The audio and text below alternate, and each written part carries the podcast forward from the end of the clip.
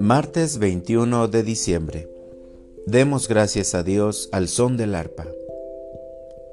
Lectura del Santo Evangelio según San Lucas. En aquellos días María se encaminó presurosa a un pueblo de las montañas de Judea, y entrando en la casa de Zacarías saludó a Isabel. En cuanto ésta oyó el saludo de María, la criatura saltó en su seno. Entonces Isabel quedó llena del Espíritu Santo, y levantando la voz exclamó, Bendita tú entre las mujeres y bendito el fruto de tu vientre. ¿Quién soy yo para que la madre de mi Señor venga a verme? Apenas llegó tu saludo a mis oídos, el niño saltó de gozo en mi seno. Dichosa tú que has creído, porque se cumplirá cuanto te fue anunciado de parte del Señor. Palabra del Señor. Reflexión. Cuando mi hermana estaba embarazada de su primer hijo, ella y su marido vivían al otro lado del país. Debían viajar a casa para el Día de Acción de Gracias e hicieron un plan para compartir sus noticias con nosotros cuando todos estábamos reunidos. Inventaron una especie de juego y en el proceso revelaron las buenas noticias. Nunca olvidaré la sorpresa, la incredulidad, la alegría y las lágrimas de felicidad que impregnaron ese momento de revelación y perduraron durante toda su visita. Esta proclamación de buenas noticias fue un tiempo de gracia para nuestra familia.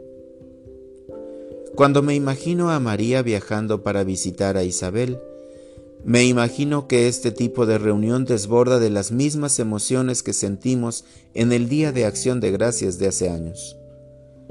No había forma de comunicar la buena noticia excepto en una visita personal. Tal vez ambas mujeres fueron objeto de chismes en sus ciudades. La lástima que una vez se sintió por una mujer mayor como Isabel, que era estéril, ahora probablemente se transformó en especulación. Y el embarazo de María a tan temprana edad y sin el beneficio de vivir con su marido, seguramente alzó las cejas. Ahora estas mujeres podrían apoyarse mutuamente y compartir sus experiencias con Dios. Fue un viaje que valía la pena hacer.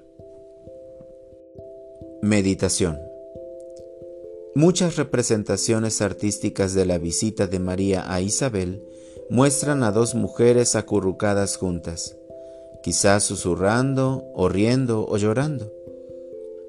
Estas mujeres parecen estar conspirando, y qué apropiado si sabemos que la palabra es literalmente respirar juntos. Son conscientes de que el aliento de Dios, presente en la creación, está presente en la creación de los niños en sus vientres. Su risa y sus lágrimas son signos del mismo aliento de Dios en este momento de gracia. ¿Con quién compartimos nuestras experiencias de la vida de Dios en nosotros? Oración. Oh Jesús, aurora radiante, llena este día con oportunidades para experimentar tu presencia. Bríndanos amigos y parientes fieles con los que podamos compartir las buenas noticias de tu vida en nosotros.